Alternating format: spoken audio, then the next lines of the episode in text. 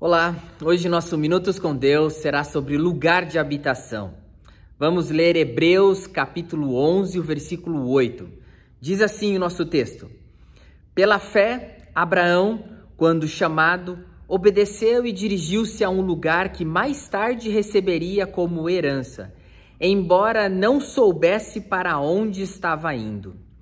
Lugar de habitação. Abraão tinha 75 anos quando foi chamado por Deus. Saiu de sua terra natal, junto de seus familiares, pessoas queridas, o cuidado da família e, mesmo com uma idade avançada, foi para a terra prometida, a terra de Canaã. Sem raízes no outro lugar, sem conhecer ninguém, não sabendo o seu lar, não tendo nada definido, partiu. Essa é a história de Abraão.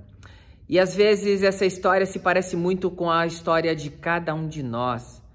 Às vezes partimos e mudamos de casa, mudamos de lugar, e com a idade certezas vêm, a gente fica num momento de transição entre o passado, entre o futuro, entre o que está por vir. A gente tem medo muitas vezes de um futuro incerto, mas a gente pode saber que há um lugar certo mesmo não sabendo se terminaremos nossa vida num asilo ou se estaremos mudando para casa de um filho, de uma filha, de um parente, ainda assim, como Abraão, que foi chamado pelo Senhor, seguiu confiando no Senhor.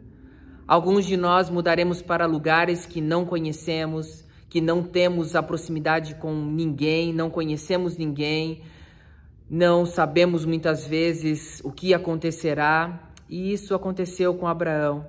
Como podemos estar em casa, mesmo mudando de lugares, indo para outros locais? Estamos em casa por confiarmos no Senhor. Podemos habitar no lar, estar com o Senhor o tempo todo, independente de onde estejamos se mudarmos para a casa de um filho por conta da idade e necessidades de cuidados, se para um asilo, se para uma casa sozinho, cuidando de tudo, independente do lugar, podemos estar e perceber a presença e cuidado do Senhor. O Salmo 91, ele fala como podemos habitar no esconderijo do Altíssimo, versículo 4, depois leio o versículo 9, onde encontramos o refúgio, é no Senhor que nós encontramos esse refúgio, esse local aonde é o nosso lar, a nossa habitação.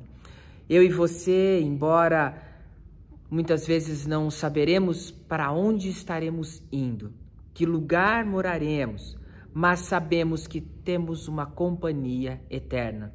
E sabemos que um dia estaremos com essa companhia eterna, que é Deus. O nosso lar é no céu. Isso a gente tem a certeza absoluta. E é pela fé, como Abraão fez, confiou no Senhor. Que eu e você confiemos sempre no Senhor. Ele cuida de nós e já tem providenciado um lar maravilhoso para nós. Vamos orar. Pai, obrigado por esses momentos pensando na habitação, no lar.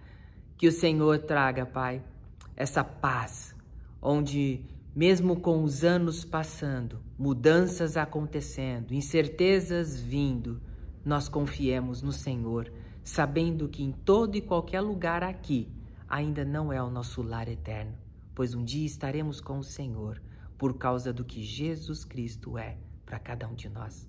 E oramos em nome de Jesus. Amém. Deus te abençoe